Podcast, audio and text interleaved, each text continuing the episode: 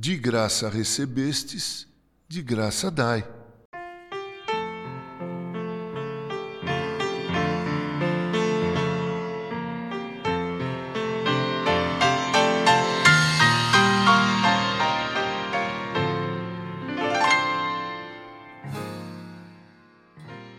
Billy Davis conta que uma professora do primário logo percebeu que ela deveria ter algum problema com seus olhos, algum problema oftalmológico, simplesmente pelo jeito com que ela segurava o livro para ler. Ao término do período de aulas, a professora perguntou se Billy podia ir com ela a um oftalmologista. Ela aceitou, foi e fez os exames. Não entendeu muito do que estava acontecendo.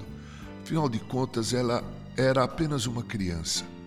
Passado alguns dias, a professora lhe entregou óculos. Ao colocá-los, Billy conseguiu ver o mundo ao seu redor de forma mais nítida. As letras que outrora precisavam ficar mais próximas dos seus olhos, agora podiam ser lidas e entendidas mais à distância. Ela agradeceu, mas disse que não poderia ficar com os óculos porque sua família era pobre e não poderia arcar com as despesas.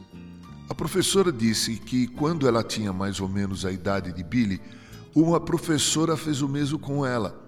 E quando ela foi pagar, aquela professora lhe disse que a melhor forma de pagamento seria quando ela fizesse o mesmo com outra pessoa.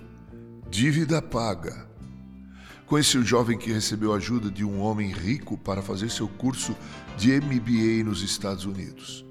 Depois de sua formatura, passado algum tempo, ele foi pagar parte de sua dívida e acertar a forma de pagamento do restante. O homem que financiou seus estudos disse a ele: Você não me deve nada.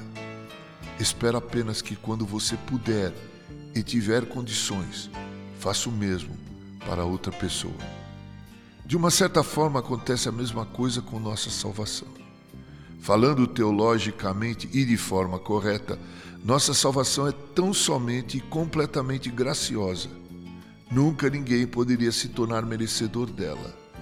E não há como pagar por tão grande benefício a não ser, quem sabe, convidar outros a receber o presente de Deus revelado na cruz do Calvário.